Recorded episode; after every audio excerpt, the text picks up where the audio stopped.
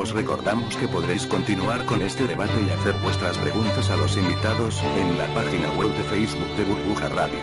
Nos vemos allí.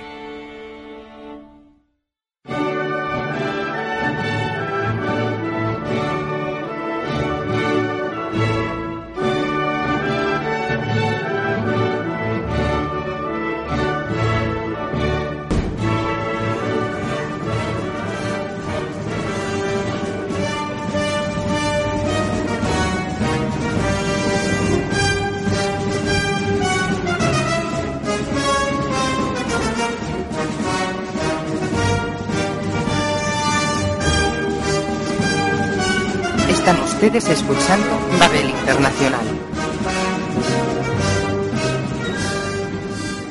Bienvenidos amigos de Colectivo Burbuja, estamos aquí en Babel Internacional para tratar la actualidad eh, de la Unión Europea fundamentalmente con varios corresponsales. Tenemos hoy como invitados a, a un nuevo corresponsal en Italia, en Milán. Se llama Davide. Buenos días, Davide. Buenos días, eh, muchas gracias por la invitación y un gusto de, de estar con vosotros para participar en este programa. Muy bien, un placer para, para nosotros que hayas accedido. Tenemos también en uh, Valencia tenemos a Carlos Angulos. Buenos días, Carlos. Buenos días, David. Buenos días, compañeros. Tenemos también a Pepe Crespo en, Ins en Innsbruck, Austria. Buenos días, Pepe. Muy buenos días a todos. Y tenemos en Atenas a Antonio Giovetti. Buenos días, Antonio. Buenos días. Bueno, eh, esta semana hemos vivido una semana intensa. Se ha librado la primera batalla de los eurobonos con un fracaso estrepitoso en el frente de Hollande. Eh, eh, hemos visto que Hollande ha podido aliarse junto con Monti, ha encontrado un aliado en Monti, pero no así en Rajoy para proponer los eurobonos como una medida de mayor integración a la Unión Europea y de capear el temporal de la crisis de deuda soberana. Eh, vemos también que los acontecimientos en la Unión Europea, en la economía, van muy, muy por delante de lo que los políticos de la Unión eh, el de la dinámica que llevan los políticos de la Unión. Eh, básicamente Alemania esta semana se ha puesto a cualquier iniciativa de los eurobonos como era de, prever y eh, la economía europea se está deteriorando a pasos agigantados.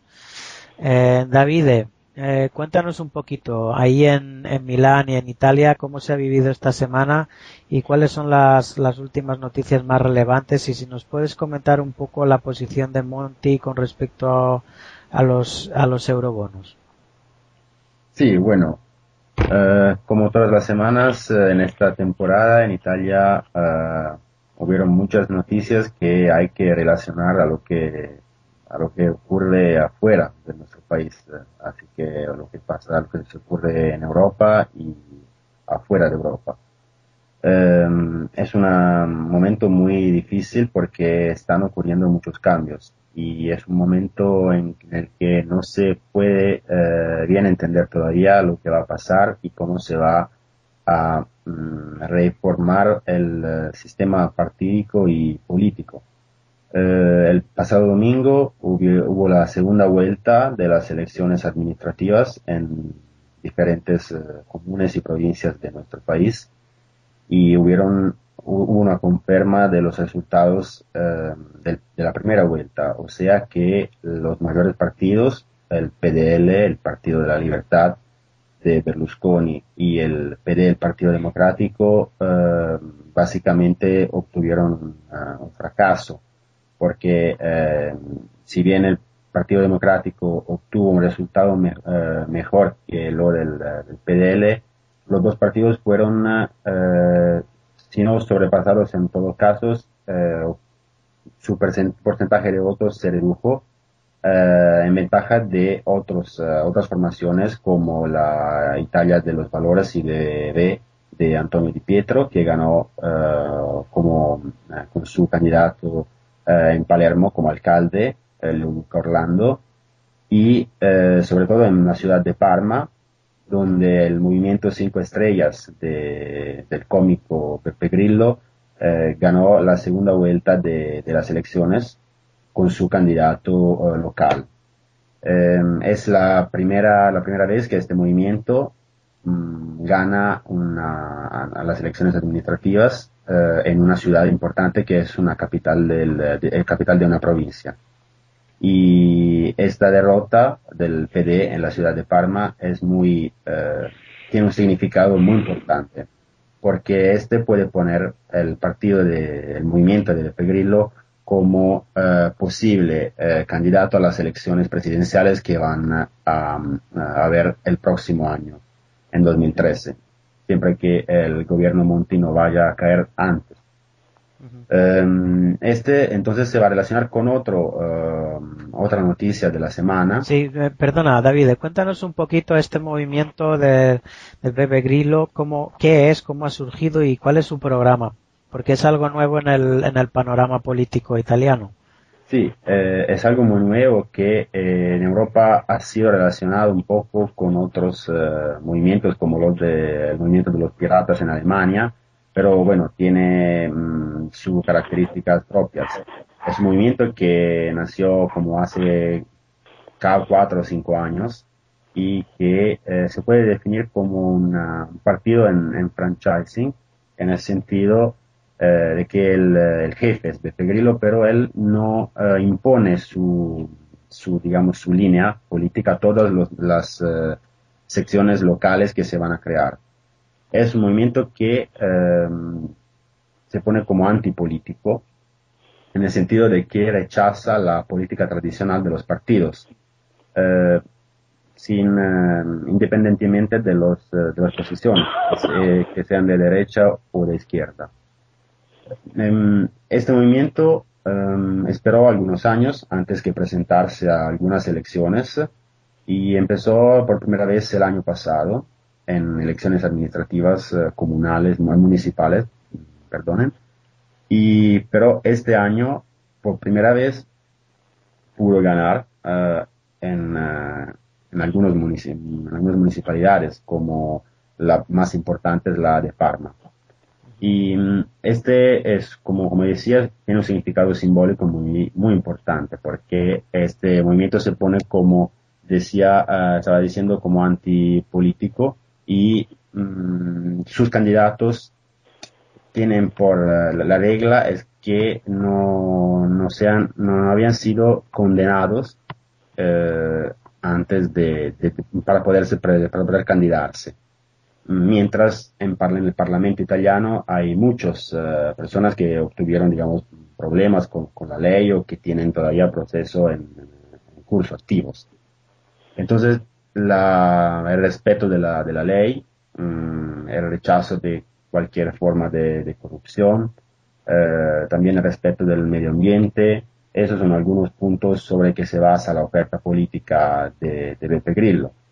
Eh, pero mm, digamos que hasta el día de hoy este movimiento no tuvo muchas oportunidades para demostrar lo que quieren hacer, cuál es su propuesta alternativa, porque eh, mm, básicamente mm, rechazaron todo el sistema político que, que, hubo hasta el día de hoy sin em, construir una oferta política realmente nueva y alternativa. Entonces lo que va a ser interesante es ahora ir a ver lo que va a pasar en esta ciudad, en Parma, para ver qué eh, ideas va a, proponer este alcalde.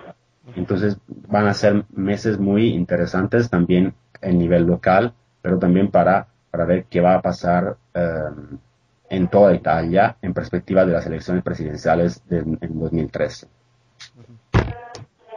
Sí, cuéntanos un poquito lo que, lo que nos ibas a contar relacionado con la, con la noticia esta. Sí, eh, decía que otra noticia que va a estar relacionada con las elecciones del próximo año es una propuesta que eh, fue eh, sugerida hace dos días por el partido de por, eh, Silvio Berlusconi y Angelino Alfano, que es el secretario del PDL, y es una reforma, una reforma constitucional del, del, de la arquitectura institucional del país en sentido semipresidencial modelada al estilo, sobre el estilo francés.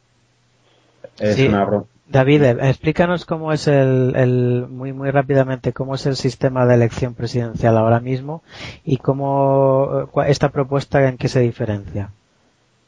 Bueno, eh, en Italia, eh, Italia hoy es un sistema puramente parlamentar, en el sentido de que en ocasión de las elecciones políticas, los ciudadanos votan simplemente por el, el partido con la ley electoral que existe hoy. Se puede votar solamente el partido que, que se prefiere y no se puede ni se puede votar el candidato. Entonces este es uno de los elementos que eh, caracterizan el debate político eh, alrededor de la reforma electoral. Eh, y los partidos que son electos, que, que, van a formar la mayoría en Parlamento, a su vuelta van a indicar un posible al presidente de la República un posible presidente del Consejo de los Ministros. Eh, este mm, todavía es bastante, con bastante, digamos, acuerdo entre los, partidos, va a ser un elemento de debilidad del, presidente del Consejo y eh, va a ser como un elemento que va a, penalizar la gobernabilidad de nuestro país. Entonces, eh, el partido de Berlusconi propuso reformar este sistema de manera que las elecciones vayan a ser como en Francia, o sea, los candidatos, las elecciones presidenciales van a ser separadas por las elecciones parlamentarias y van a ocurrir en, un sistema de, dos vueltas. Eh, así que los, eh, los, ciudadanos pueden elegir su favorito en, eh, en el rol de del presidente de la República. Así que también el presidente de la República, que el día de, al día de hoy en Italia es, un, solamente un, tiene solamente un papel de, de garantía uh, institucional y es electo por el, por el Parlamento, vaya a ser sustituido por una figura totalmente nueva y que tenga más poder. Y, esta propuesta, uh, digamos que en este momento fue rechaz ha sido rechazada por todas las otras partes, los otros partidos políticos italianos.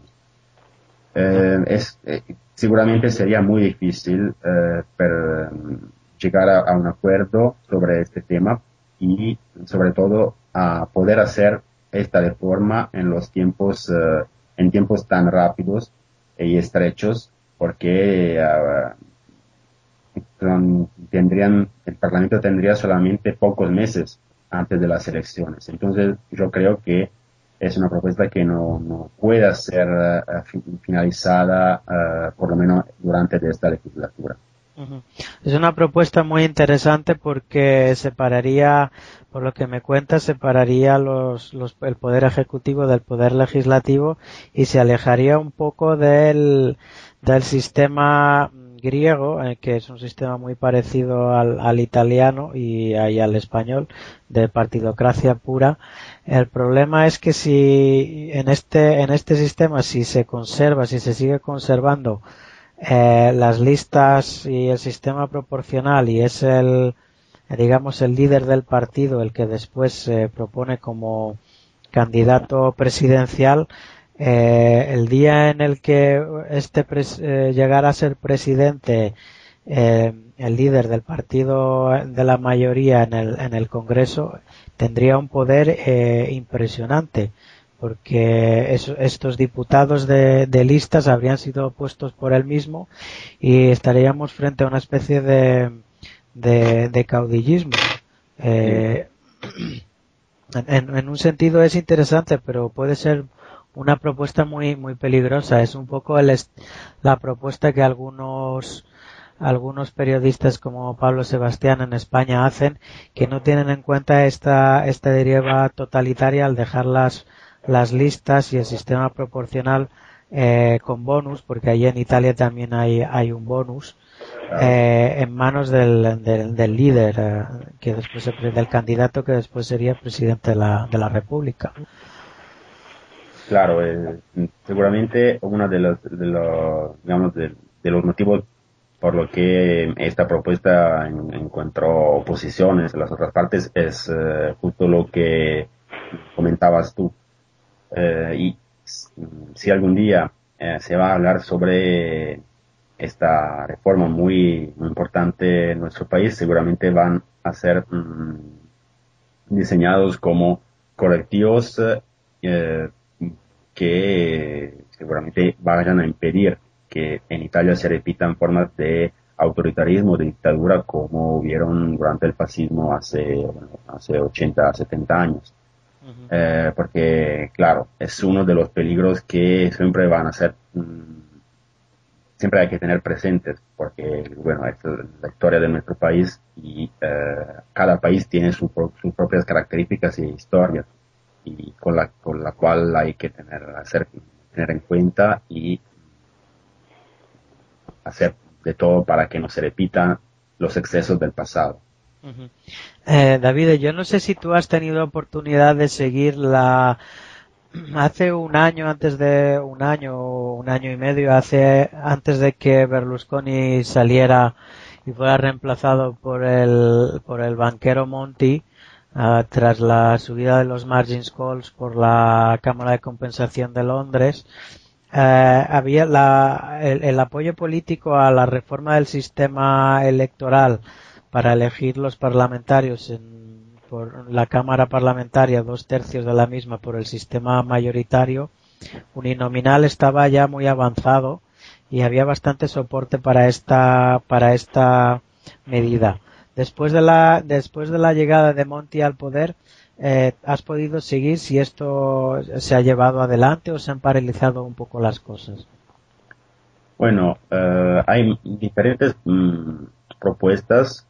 Eh, una de las propuestas que la, las fuerzas políticas han avanzado es, mm, como se dice, eh, tener, obtener una, ley electoral que sea parecida al sistema proporcional alemán con eh, bloqueos para el, uh, mínimos para que los partidos menores no puedan acceder a tener acceso al Parlamento.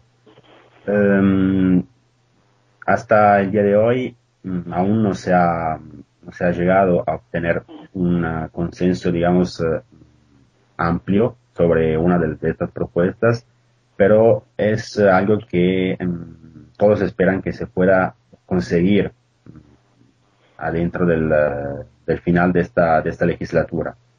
Eh, es un periodo muy, muy difícil para, para, la vida institucional italiana porque parece que la política está paralizada y el sentimiento de, de descontento, de, de, de, desilusión de la, de la población se va, se va digamos, uh, va creciendo día, día a día. Y sin embargo, la reforma electoral es algo que hay que, que ser conseguido. Eh, bueno, eh, todos esperamos que, que, se pueda, que se pueda conseguir, porque si se, si se va a votar el próximo año todavía con esta ley, que, repito, no permite eh, al ciudadano elegir su candidato eh, favorito, favorito, eh, creo que van a ser los mismos problemas de hoy con el próximo, con el próximo gobierno. Así que eh, con, digamos, semanas muy, eh, donde están sucediendo muchas cosas, pero parece que no se pueda eh, llegar a un resultado concreto. Muy bien. David, eh, quédate con nosotros para escuchar al resto de los intervinientes y para el debate, porque siempre hacemos algo, surgen, eh, surgen polémicas que a, a, intentamos aclarar entre todos. Y vamos a darle paso a Antonio porque la espada de Damocles de la, sobre la Unión Europea es Grecia y todo el mundo está hablando de Grecia para bien y para mal, sobre todo para mal. Sobre todo para mal. Exacto. Y, y incluso nosotros hablamos para mal. Pero, sí. pero. Muchas gracias. Sí. pero lo que hay que, lo que hay que contar, Antonio, es como sí. los sondeos para las próximas elecciones y cómo uh, la Unión Europea está presionando al electorado griego para que sí. vote en un sentido. Sí, eh, antes de todo quiero felicitar al compañero Davide por, tu, por su intervención y quería dedicar la mía a, dos, a, tres, a tres personas que en esta semana lamentablemente han decidido suicidarse en Grecia. Continúa el genocidio hasta hacia contra el pueblo griego. Es una cosa impresionante que nadie puede parar. Atenas se está convirtiendo en una nueva Río de Janeiro o São Paulo y es algo que no podemos permitir. Lamentablemente también las culpas, eh, además de las culpas políticas, también los periodistas tienen culpa porque la, creo que la esencia del periodismo es, eh, tenga que ser más humano que económico, como he dicho otras veces. Y esperemos que todo, todo lo que ha pasado en Grecia desde el suicidio de Dimitris Christoulas ante el Parlamento griego hasta, hasta ahora que se ha producido muchísimos suicidios. Uno, bueno, el miércoles un, un, hombre se ha cortado las venas en el medio ateniense de la zona oeste de Peristeri y después dos personas el, jueves por la mañana a, la ocho, a, las 8 horas de Atenas, a las 7 de España, se han tirado de la sexta planta. Entonces es una cosa impresionante lo que pasa en, nuestros, en, nuestro, en nuestro país. Las, eh, por, eh, si hablamos ahora en lo que atañe la componente política, claro, los, los griegos recibimos presiones a diario por parte de, de, la Unión Europea, por parte también de los políticos locales y por parte de instituciones internacionales.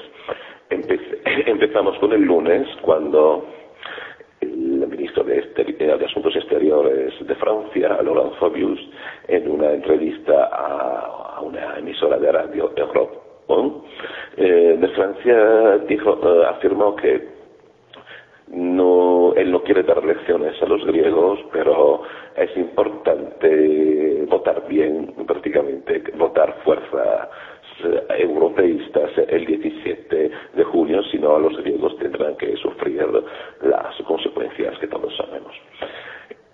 Ha continuado el presidente de la Comisión Europea, José Manuel Duran Barroso, diciendo que la vía de, de respecto al convenio um, sobre el segundo rescate es uh, el método más fácil para Grecia para salir de, las, salir de la crisis. También el portavoz uh, de, de, la Comisión Europea, Olivier Baggi, ha, mm, ha repetido más o menos la, las palabras de, eh, del señor Barroso. Tenemos también un Mario Monti, el primer ministro italiano, que afirmó que lo, eh, los griegos, el, el, día 17 de junio, los griegos tendrán que usar aquella lógica por la cual eh, han sido muy conocidos en la antigüedad y votar a fuerzas europeístas porque no hay otra vía para, eh, para, para no hay otra vía que respecto al convenio con la Troika. Y después la intervención de ayer en una entrevista al The Guardian eh, de Christine Lagarde que ha sido muy dura y muy criticada en, eh, en toda Grecia, o sea que no hay que tener ninguna compasión, dijo que no hay que tener ninguna compasión para los griegos, que los griegos tendrán que desde ahora que pagar. Y y dejar de no tomar en serio sus responsabilidades y de evadir el fisco. Eh, sí, eh, de, evadir impuestos. Eh, bueno, eh, además de esto tenemos uh, unos sondeos, David. Ayer salieron tres por tres uh, periódicos diferentes de tres um, sociedades, empresas diferentes. Y los tres dan la victoria a Nueva Democracia con un porcentaje desde el 22 hasta el 26-27%. El segundo partido sería el Syriza. Una disminución notable se registra sobre todo en, eh, en, lo, en, los en, en, el partido neonazi de Amanecer Dorado, que desde el 6,9% puede bajar al 4,8, 4,4%, aunque eh, su entrada en Parlamento sería asegurada. Un problema constituirán las elecciones, como ha dicho la otra, um, la vez anterior, David, el sistema electoral, como se trata de elecciones repetidas en un plazo inferior a 18 meses. El sistema electoral cambia, desde las, las listas semiabiertas se convertirán en listas cerradas. Y ahora se ha resuelto también la polémica sobre um, el plus de 50 50 escaños del que beneficiará el primer partido y beneficiará. Pero hay una polémica abierta sobre la distribución de escaños en las circunscripciones griegas, que son 57. O sea, em, una, distribución de escaños que no... Eh, los escaños no, se distribuyen según un número fijo, pero si, eh, en las, elecciones repetidas se distribuirán según eh, los datos del último censo de población o sea, em, regionalmente, según la población de cada región, dependerán también los escaños. El problema es que el último censo de población ha sido realizado en, eh, el mayo del 2011, o sea, el año pasado. Y el Instituto de Estadística Nacional griego, el, el, el STAT, aún ha avisado que no em, conseguirá publicar los datos en tiempo o sea, para el 17 de junio no tenemos los datos del último censo electoral. Entonces el gobierno ha mm, tomado la iniciativa para que estas elecciones ilegalmente, y lo declaro abiertamente desde esta radio ilegalmente, porque esto infringe el artículo 54 de la Constitución griega, ilegalmente tomará los datos del censo de población del 2001 para repartir los escaños. Entonces las listas, Antonio, serán cerradas y va a haber bonus o no va a haber bonus? Sí. Va a haber bonus también. O sea, esto implica que eh, esto implica que los que habían sido expulsados anteriormente en las elecciones anteriores, pues eh, eh, pueden entrar otra vez porque van a ser, van a, van a ser puestos por las por los jefes de partido. Sí, sí, Antonio decía que, que esto implica que las, las cerradas pues que van a van a suponer que los candidatos que habían eh, sido eliminados con las listas abiertas puedan volver a entrar. Sí, pero no solo esto, me parece que la línea se ha cerrado. O sea, que también eh, la distribución de escaños, David, ¿Me oyes? Sí, sí, te oigo bien. Mm, hay un problema. un problema que mm, no atañe tampoco el 50, el, el bonus de 50 que se va, se va a atribuir al primer partido también. Han cerrado esta cuestión, esta cuestión que ha generado controversia entre constitucionalistas. Hay un problema, David, porque la distribución de escaños no, em, en, las varias circunscripciones no no sigue un criterio ya fijo, o sea, ya esta circunscripción ah, em, eh, tiene solo un, un, escaño para repartir, otra tiene cuatro, no. Ahora en las elecciones repetidas la distribución de escaños varía según el, último censo de población. O sea, en la, según la población de cada región, tiene, los partidos tienen derecho a X escaños.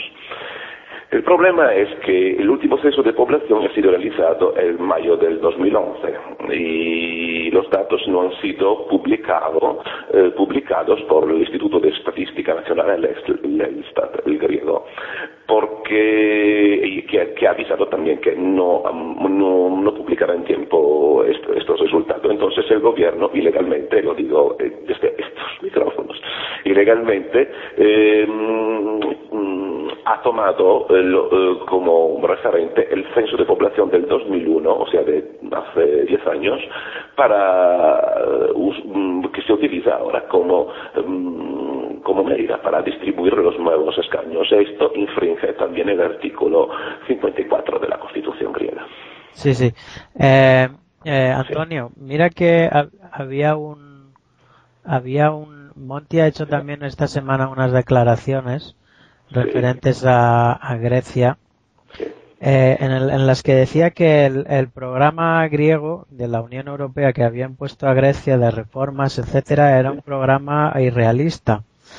Eh, bueno, parece que eh, al Monti es uno de los que sorprendentemente, a pesar de ser uno de los tecnócratas eh, de que, que, se pusieron por, por la banca, parece ser uno de los que más eh, está abiertos a, la, a lo que es la integración lo que es la integración europea. No sé, David, no sé qué tú qué opinarás de esto. Sí, bueno, Monti seguramente es, eh, es un hombre que, que, viene de, las instituciones europeas, entonces él cree, cree mucho en este proyecto de, integración.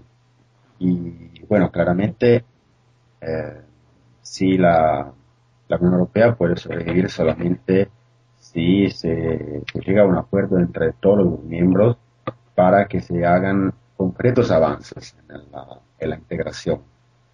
Y yo ahora no estoy hablando solamente de asuntos económicos como los eurobonos eh, que, Monti está soportando mucho en estas últimas semanas, como había, como, como hacía también el, de todas formas el presidente ministro Tremonti, pero mm, todavía hay, y sobre todo, bueno, por mi, mi opinión, desde, desde una manera, una perspectiva política, porque si, si se, se sigue mirando a la Unión Europea como una institución, digamos, burócrata, eh, creo que este proyecto no pueda sobrevivir eh, más allá de esta, de esta crisis muy, muy fuerte.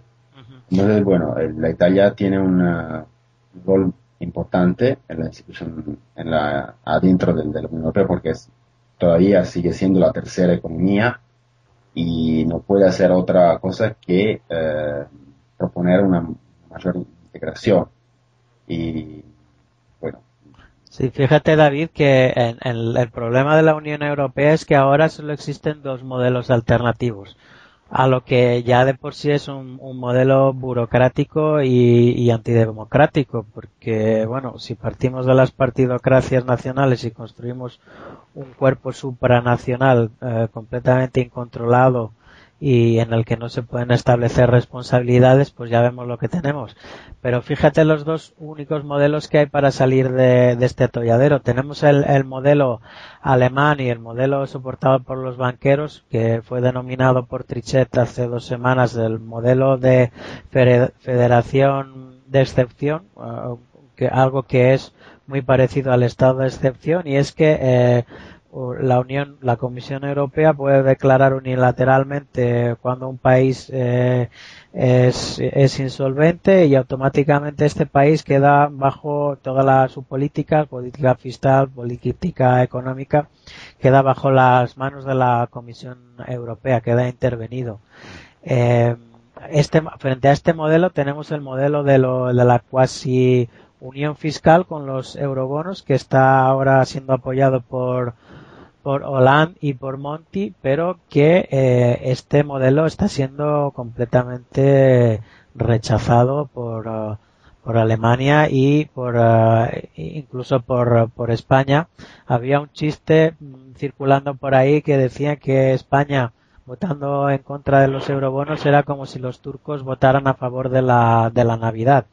Pues parece que, que eh, eh, Rajoy cree que puede salir eh, indemne de, de, esta catástrofe sin, sin una mayor integración y sin una mayor sin un mayor control del, del poder. Em, una última pregunta, Antonio.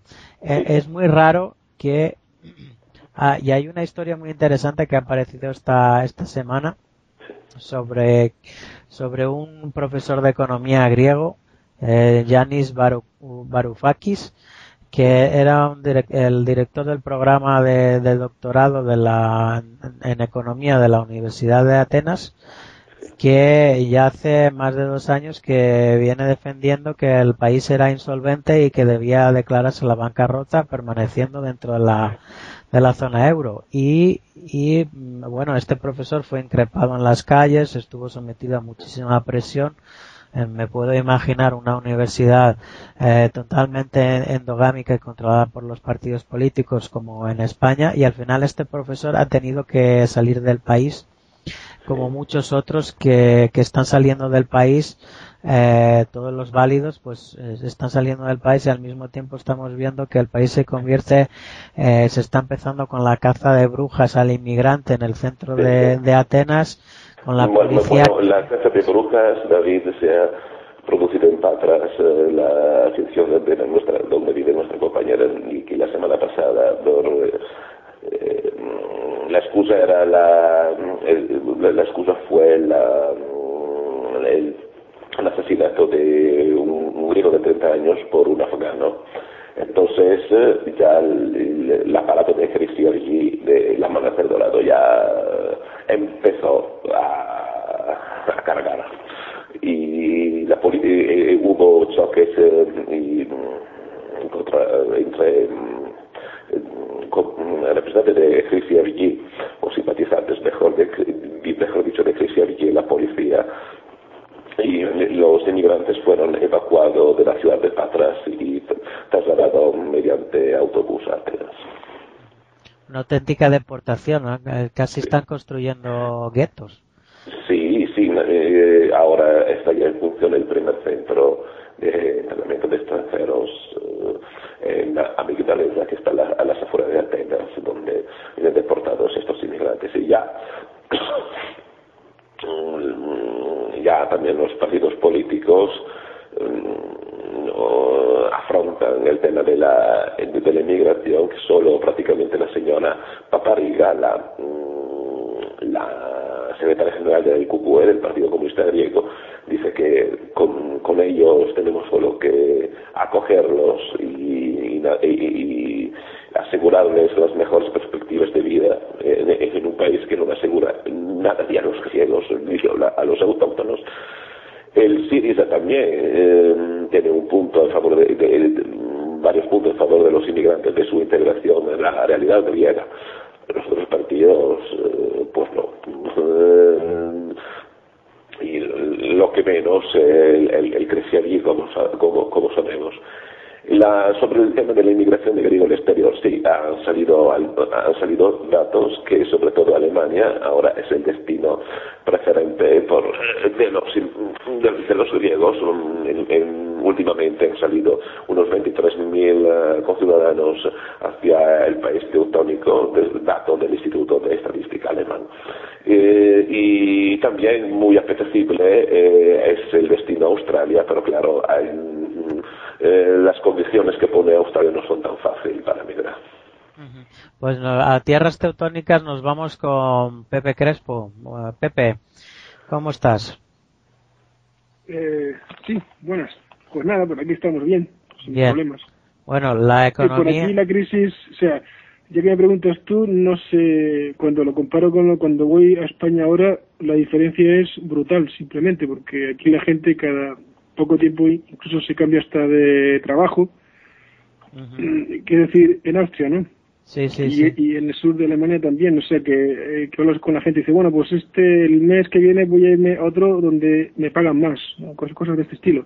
O sea que ahí después gastan, o sea, gastan bastante, o sea, no hay, no hay ninguna, ningún indicio de que por aquí haya el más mínimo atisbo de crisis económica alguna. Es que cuando te vas a España, pues, las cosas son totalmente opuestas y esto es, en fin, así pero, pero fíjate, fíjate Pepe que eh, el 40% de las exportaciones alemanas van para la zona euro. Y eh, la pregunta es cuánto tiempo va a poder resistir la economía alemana aunque esté muy muy internacionalizada hemos visto te doy un dato de esta semana que el, PMI eh, se hundió a su nivel más bajo en hace tres desde hace tres años en, en Alemania.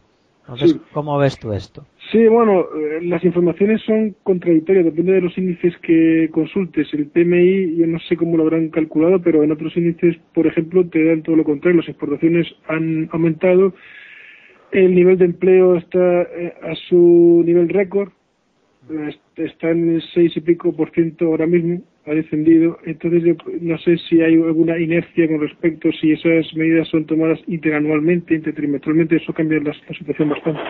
Pero en definitiva, eh, lo que sí se percibe es todo lo contrario, es un aumento de la economía alemana, sus exportaciones, por ejemplo, comparaban las, o lo que gastaban en el interior con los salarios, con el con el nivel de exportaciones, todo eso calculado sobre el PIB y el nivel de exportaciones supera, pero vamos, eh, una vez, mm, como seis o siete veces más a todo lo demás, al gasto por salarios y al propio gasto de los alemanes en su economía interna.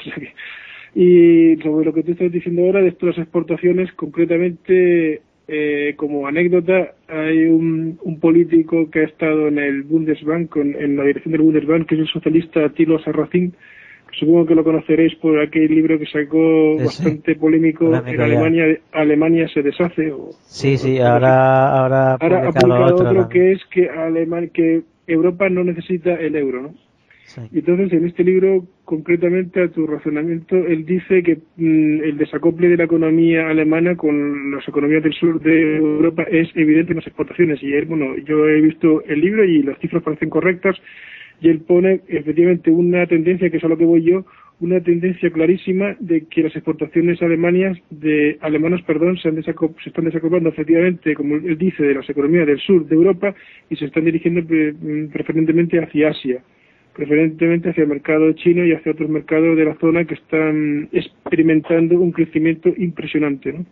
Y bueno, y él dice que bueno que, cada vez más, eh, o sea, cada vez menos Alemania necesitará de ese euro y él también al mismo tiempo le dice no que los países del sur de Europa tampoco necesitan ese euro porque los está machacando porque lo que necesitan ellos precisamente es eso, devaluar sus monedas para aumentar su competitividad y poder exportar más. Dice, bueno, que sí, que la Unión Europea está bien que se conserve como una unión eh, comercial, pero que la moneda sobra completamente. Ajá, ajá. Entonces, muy bien. Eh, sobre, sobre, me gustaría hacer una cosa, me gustaría comentar una cosa sobre esto de los eurobonos. Sí, comenta, Porque esto, claro, ahora mismo quien está en solitario es Merkel. Angela Merkel está en solitario en, no solamente en Europa, sino dentro de su propio país porque aquí, como sabéis, pues por las últimas elecciones a los Länder alemanes, el esa, coalición del SPSD con los de con los eh, verdes, ¿no? Ha experimentado, o sea, una, un incremento espectacular en sus resultados. Y bueno, y lo veis en las estadísticas, la última estadística que se ha hecho, pues ha recortado espectacularmente la distancia que lo mantenía con la CDU, a nivel de eh, lo que serían las elecciones al Bundestag, que se celebrarían el año que viene sobre septiembre del 2013. Y bueno, eh, Angela Merkel pues se encuentra claramente también dentro del interior el, con, fin, críticas fuertes por parte internas, pero eh, por parte de un SPD, que es de un partido socialista alemán que está crecido y que le está atacando con una nueva táctica una nueva táctica que consiste en vez de presentar un candidato o que el SPSD eh, abrace a un solo candidato, le están, están atacando por tres lados con tres candidatos distintos. O sea, con, eh, están haciendo una, especie de, de, triunvirato, de candidatura triunvirato de los tres máximos dirigentes del SPD que se complementan bastante bien, porque cada uno ataca a la coalición de la Merkel con los, con los liberales ¿eh? Eh, en su campo de una manera muy eficaz ante el electorado. Estos son, para que los, eh, y ya, para que los vayamos conociendo, son Sigma Gabriel, es uno que es el que le da el, es el, el retórico por excelencia, el, una capacidad retórica bastante buena. El otro es el Per Steinbrück, que es el experto en finanzas y dice que le saca todos los trapos sucios de la ineficiencia de las políticas de Angela Merkel en Europa. Y el último, pues es el tal Frank Walter Steinmeier, perdón, que, bueno, que también es un, un peso duro, ¿no? En cuanto a ventilar los trapos sucios de las ineficiencias de esa coalición que, que tiene Angela Merkel con los, con los del CDS, CDS y CSD y con los liberales. Y bueno, y esta candidatura pues está dando unos resultados fantásticos y ellos quieren ofrecérsela incluso como al electorado alemán como una posibilidad de una futura cancillería donde donde haya un candidato formal, pero estos tres sean realmente los que lleven el peso del gobierno del país, cada uno desde su campo de especialización.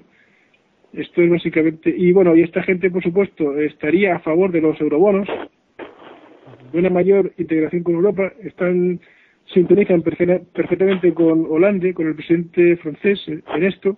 El problema, el problema es que los alemanes ahora mismo están en contra de cualquier integración con Europa. De hecho, pues hay un retorno hacia el marco alemán.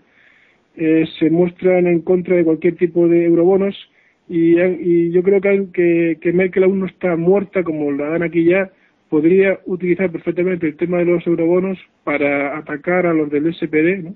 Diciéndoles, oye, pues mira, aquí esta gente quiere meter dinero alemán y dárselo a los, a los del sur. no para que lo malgasten ni para que lo despilfarren directamente. Y eso y los, y los alemanes están bastante sensibilizados con este tema del despilfarro de los países del sur.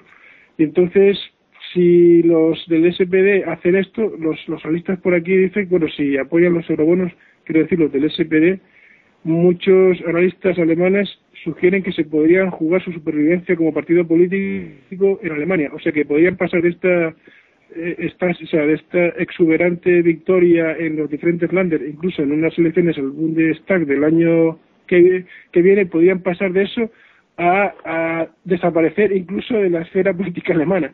O sea que, que todo esto está bastante incierto ahora mismo. de, hecho, Pepe, esta semana en el Spiegel Online salió una historia en la que se decía que el, el, Sigma, eh, Sigma Gabriel del SPD y el Tritan este, eh, el de los Greens, el de los verdes, eh, decían que bueno que no que no apoyaban los los eurobonos. Estaban hablando de una especie de eh, de unos bonos de, redención una cosa un poco un poco distinta.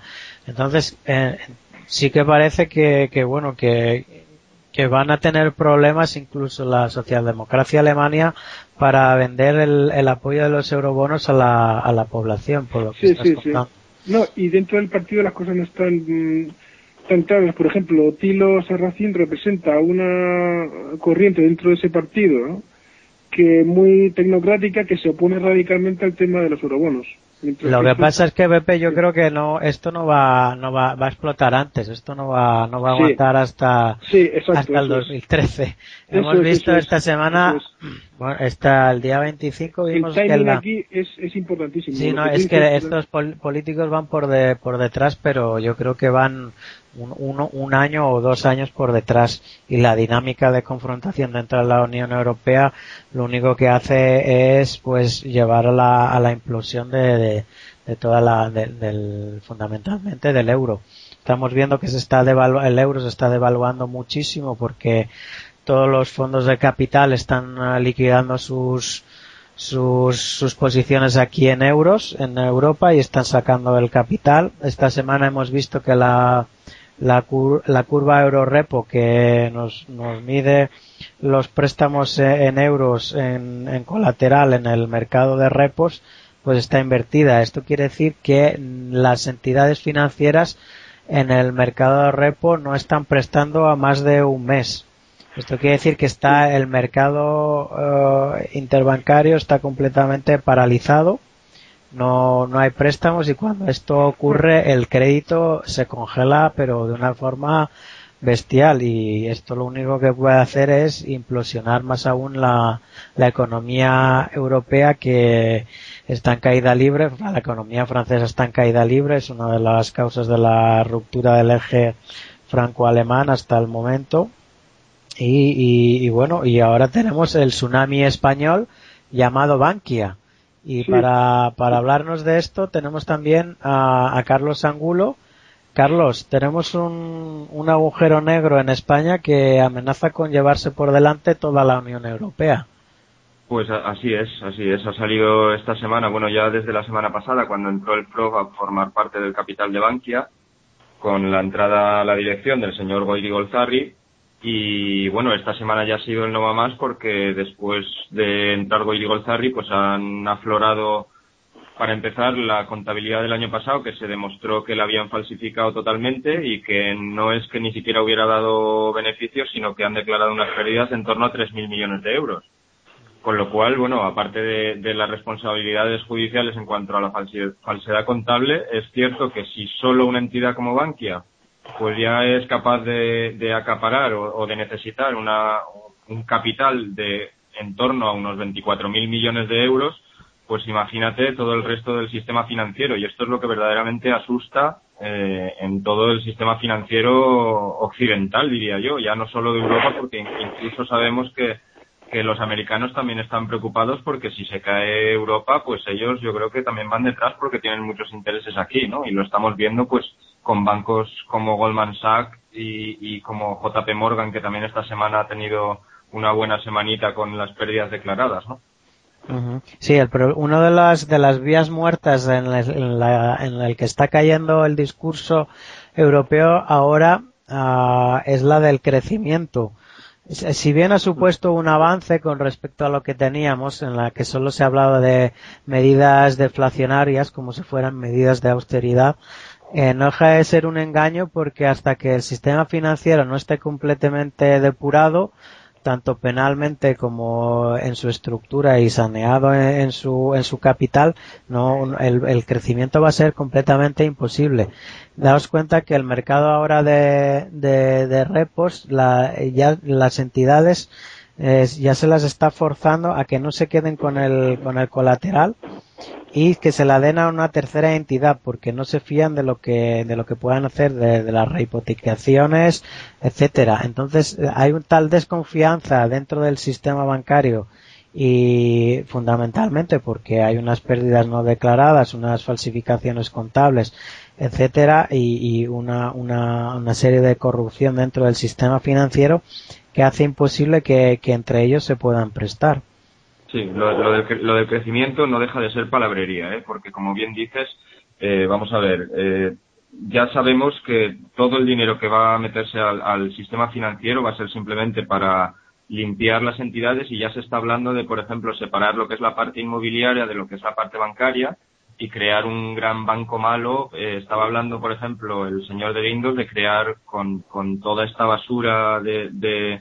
de activos inmobiliarios tóxicos, pues crear un, gran banco que podría, pues incluso yo creo que sería en torno a los 400 o 500 mil millones de euros de activos. Con lo cual. ¿Vosotros, vosotros creéis que, o sea, lo del banco es que a mí me produce esto una, en fin, horror casi, ¿no? Porque eh, están, o sea, hace cuatro años que se dijo aquello del banco malo, o sea, cuando empezó, ¿no? Empezó toda la crisis y tal, después un poco después del banco malo, y esta gente está con cuatro años, tres, cuatro años de retraso, ¿no? Sí, sí, no, Cuando la bola, la bola esta, la bola de porquería se ha aumentado a un, a un, nivel que le hace ya inmanejable. Esto ya exige un, un rescate directamente, no hay otra. El, el, país, o sea, España por sí solo no puede hacer frente al agujero enorme que ha dejado crecer durante estos últimos cuatro años y lo han intentado falsificar estos imbéciles, que no merecen otro nombre, lo han intentado ocultar a los europeos y al resto del sistema financiero internacional de una manera irresponsable que merece, yo creo que lo único que es, eh, merecen directamente ir a juicio, mandarlos a los tribunales, eh, por supuesto, a muchos de ellos tendrán políticos y banqueros estos, tendrán que ir a la cárcel, y mientras tanto España necesitaría ser rescatada desde fuera, cubriendo, o sea, cerrando bancos que no sean viables ya de una puñetera vez, y concentrar el resto en cuatro o cinco entidades que es lo que necesita este país ahora mismo, pero para restablecer otra vez el crédito y que la economía se pueda recuperar. Mm. Pero todo esto ahora mismo queda fuera del régimen 68, que está, yo creo, bueno, hoy he leído, no sé si lo, si lo habéis leído vosotros, un par de artículos en Voz eh, Populi, y, y, cada vez la intelectualidad, o sea, los que realmente se enteran este de lo que está pasando, están de acuerdo, hay cada vez un consenso claro de que el régimen 68 está acabado, está hundido. O sea, con esta gente no vamos a ningún lado. Este sistema está muerto. Entonces, bueno, hay que, hay que enterrarlo y hay que, bueno, hay que procurar... primero hay que matarlo, Pepe. no vendas la, no vendas, la piel del oso antes de, de cazarlo. Con un agujero de 300.000 millones de euros, esto no lo arregla en, este, en, en, España, no se arregla esto con, la, con los políticos, con el sistema político que hay ahora mismo, no se arregla. No tenemos esa cantidad para hacer ni bancos malos ni cubrir más eh, agujeros cuando ya todo el mundo se ha dado cuenta con lo de Bankia que el sistema financiero español es una gran mentira directamente y nadie se fía y, nadie se fía de eso. Mira, Pepe, si hacemos, si hacemos un, si hacemos un poco de memoria, mm, que yo creo que deberíamos de hacerla, ya en el año 2006 el, el cuerpo de inspectores del Banco de España, el cuerpo de intervención o de supervisión, ya escribió una carta al entonces ministro de Economía, el señor Solves, en el que alertaba de la creciente acumulación de riesgos en el sistema bancario español eh, derivado de, la evolución del mercado inmobiliario. Y ya alertaba de que era fundamental evitar siempre que se pudiera que las consecuencias de los errores que se estaban cometiendo por esas entidades en sus operaciones de conceder créditos que no sabían a dónde iban eh, acabaran siendo transferidas a la sociedad en su conjunto. Esto ya es una carta que le escriben el cuerpo de supervisión del Banco de España al ministro de Economía en el año 2006, al que era eh, el señor Solves. por aquel entonces todavía estaba en el Banco de España el señor Jaime Caruana, pero que, el señor Jaime Caruana, vamos, esa carta desde luego la ignoró por completo y el señor Solves también. Pero es que luego el señor Caruana, por cierto, protegido de rato. Y, y después de aquello todavía vino, vino, el señor Miguel Ángel Fernández Ordóñez como director, como, vamos, como gerente del Banco de España y tampoco hizo nada. Y es que, vamos a ver, el, es una pasividad total de estos directores del Banco de España y de los ministros de Economía y luego estamos viendo cómo el señor ministro de Economía Solves, eh, que pasó por todas las entidades europeas de donde cobra ya una pensión y ahora tiene un buen retiro también como consejero en alguna de estas grandes empresas del IBEX, eh, vamos, que, que, con el sistema de régimen actual no podemos esperar que se pueda enjuiciar a nadie, a ninguno de estos, porque son los mismos que están poniendo a los jueces y los mismos que están dominando todo el cotarro. Sí, Entonces... Antonio, perdona, Antonio, tú querías decir algo. ¿Me oyes? Sí, sí. Eh, que los mismos, eh, sí, eh, primero saludar a, al amigo Carlos. en segundo lugar, diciendo que los mismos problemas que atañen a España ahora con el escape de banque así, se, se están produciendo también en mi país, porque el gobernador del Banco de Grecia, Georgios Provopoulos, ya ha afirmado que o el viernes o este lunes ya llegarán los 18 mil millones de euros para recapitalizar la banca, la banca griega. Y además, eh, eh, como dijo Carlos y tú también, David, los planes de, crecimiento, desarrollo son ridículos. Es solo otra tomadura de pelo para engañar al pueblo. Mm, mm, esta semana, Evangelos, nuestro, entre comillas, amigos, eh, amigo Evangelos Venizelos, mm, ha hecho ridículo otra vez con esto, porque quiere una renegociación en términos más suaves o así, del, convenio, del memorándum con la Troika, cuando él ha puesto, con Samaras ha puesto la firma vinculante, y ha redactado un texto en seis puntos para que eh, para que las autoridades comunitarias y el, FMI sean más eh, más comprensivos eh, con Grecia. Bueno, a mí, a mí me parece, este, estos seis puntos, David, son más o menos, eh, o sea, eh, o sea pide que la, eh, la negociación mm, no se hagan más recortes en los salarios y las pensiones, que se respeten los convenios colectivos de los trabajadores y sobre todo lo, que me, lo que me irrita muchísimo es de verdad que Europa em, mm, haga fluir liquidez hacia Grecia, hacia unos 55 mil millones de euros para infraestructuras cuando siempre Grecia ha vivido de los fondos comunitarios, entonces Venizelos no, no propone ningún plan de desarrollo, propone solo un un vivir del punto por parte del país, eh, por parte del país en otra vez algo que ya ha demostrado su fracaso. Eh, después eh, propone que la, Unión Europea libere también fondos para, mm, para el desarrollo y la creación de nuevas, de nuevas pymes y nuevas empresas y sobre todo que potencie el, los programas del Fondo Social Europeo en relación a los desempleados. Entonces, ¿de qué desarrollo hablamos? Como mm, eh, no nos tomamos el pelo aquí, porque así Grecia no va a ningún lado. Grecia tiene que concentrar su capacidad, su capacidad empresarial. Hay empresarios muy buenos también aquí y, y, poder seguir autónomamente su camino. Cuando les hará, les hará la, oportunidad, pero mm, tampoco Tsipras, el líder del, del, del Syriza, tiene, no tiene muy claro lo, el futuro de Grecia porque es, me parece de chiste. Eh, propugnar eh, el euro como moneda nacional y después eh, denunciar todo, todo, todo, el tratado internacional con la Troika. Mm, aquí. Eh, me parece que todos, y, todos, incluido también el Partido Comunista Griego, eh, todos los partidos hagan solo populismo, que no propongan nada a los electores y, a ver si se forma gobierno. Sí, bueno, eh, esto, esto forma parte de la estrategia electoralista para quitarle apoyos al, al Siriza, lo de suavizar el plan, etcétera.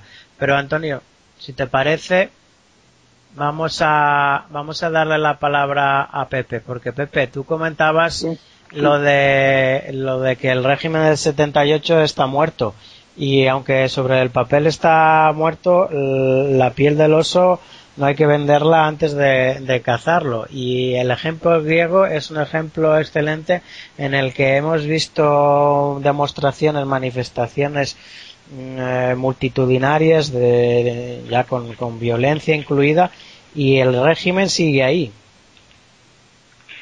Sí, bueno, en el caso de España eh, el régimen está muerto porque con sus propias fuerzas internamente estamos de acuerdo que es incapaz de sacar norestas.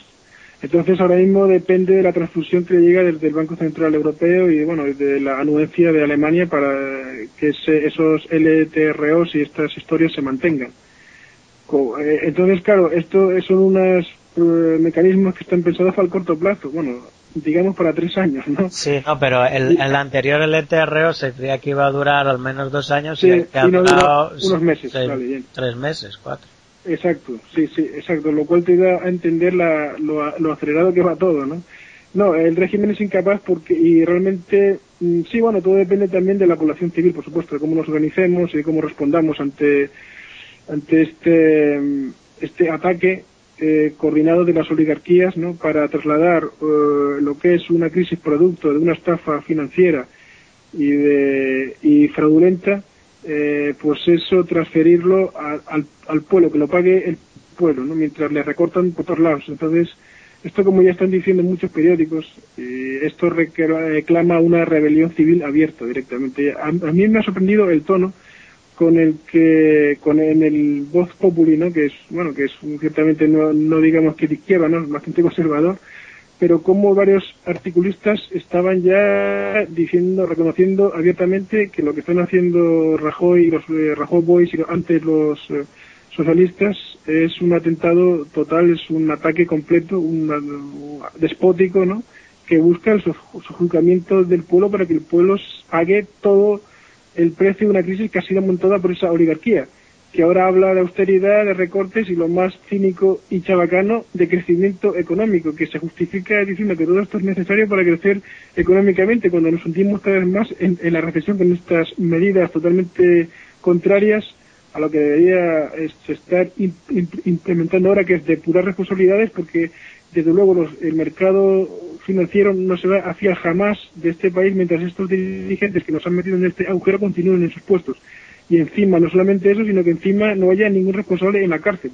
Entonces, esto, esto, es una, esto es una primera condición que tiene que abrirse. Después, por supuesto, una reforma radical del, del sistema político que liberen eh, mercados que están totalmente en función de los intereses de estos partidos, tanto del PSOE como del PP, que lo tienen acaparado prácticamente todo con estas oligarquías, con estos grandes que están que son empresas, son grandes empresas que, que bueno, que comparten con nuestros partidos políticos lo que es las contratas públicas. Eh, toda una red de fraude que ha sido descubierta también hace poco en investigaciones donde empresas del IBEX, a través de dinero público, de préstamos de, dinero público, por ejemplo, a, países sudamericanos, reciben esas contratas de vuelta fraudulentamente y a continuación pagan una comisión al partido político de turno para financiarlo.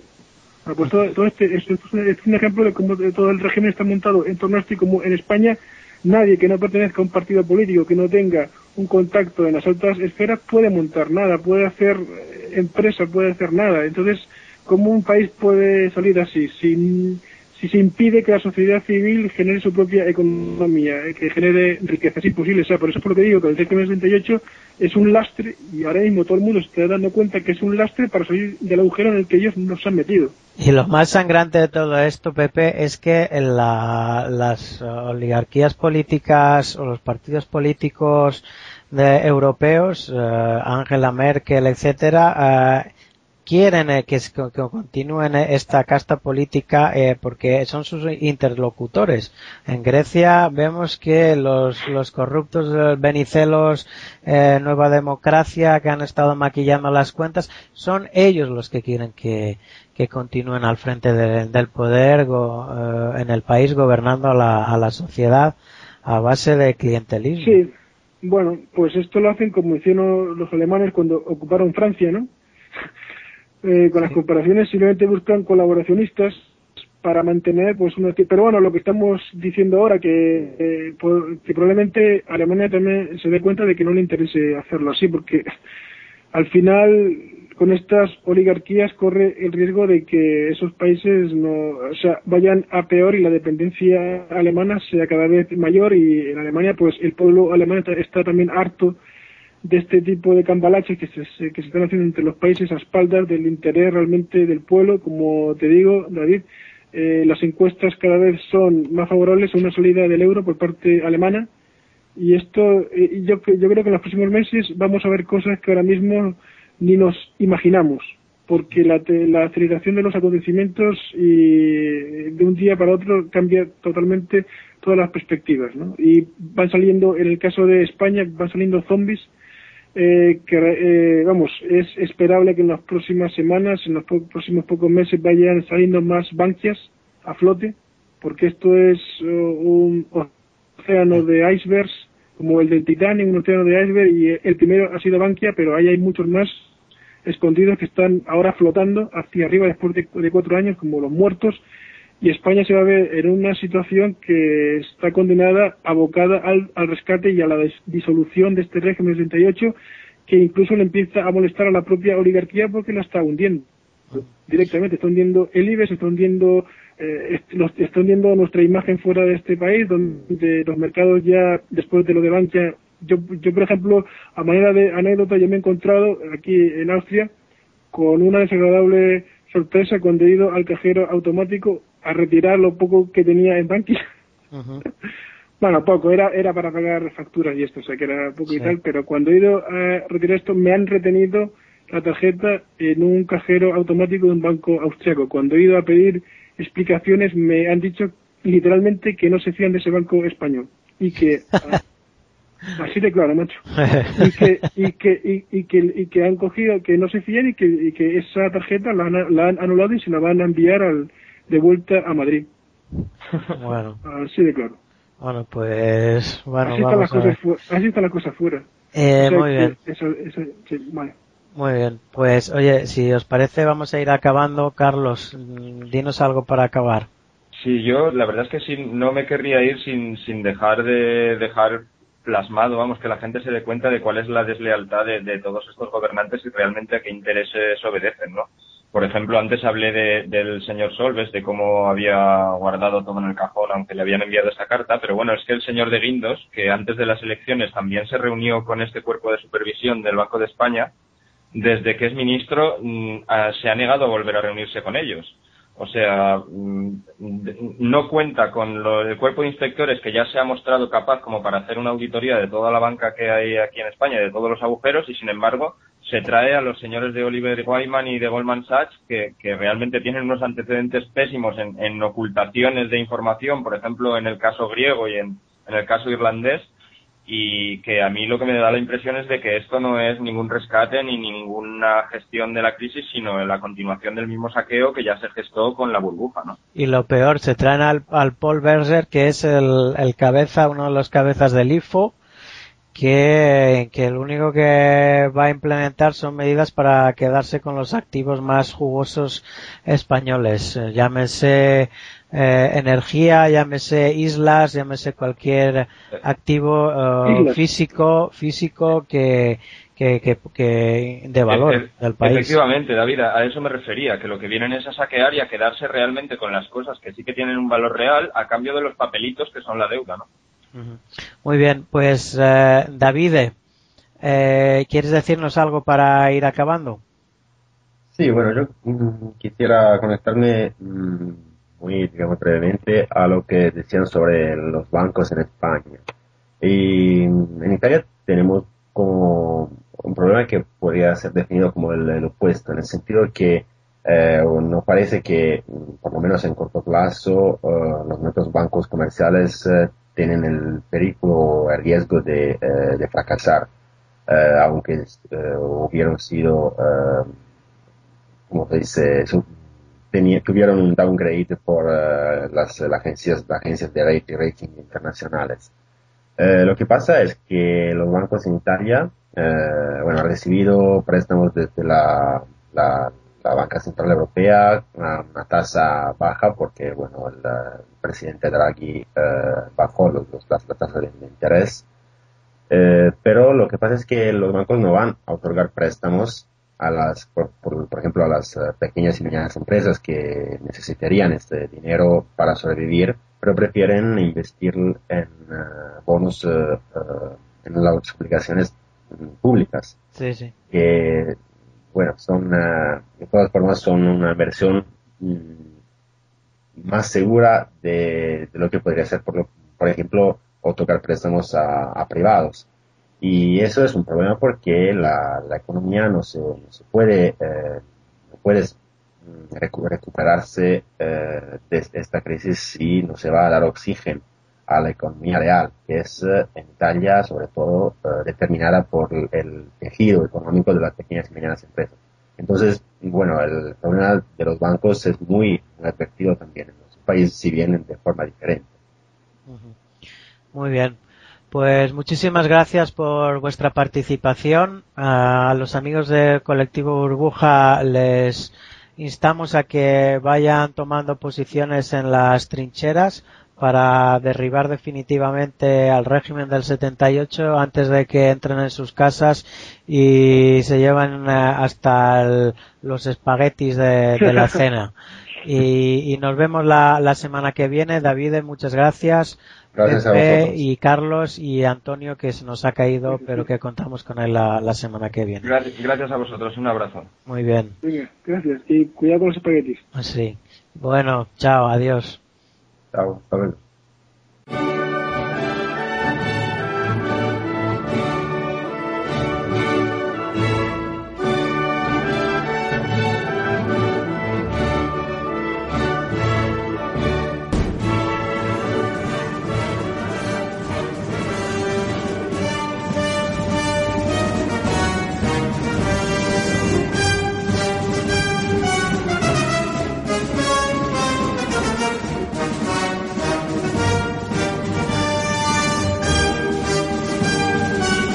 Están ustedes escuchando Babel Internacional.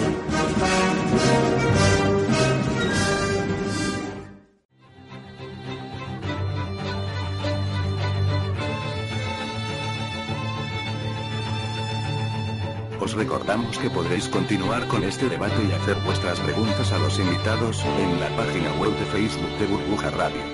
Nos vemos allí.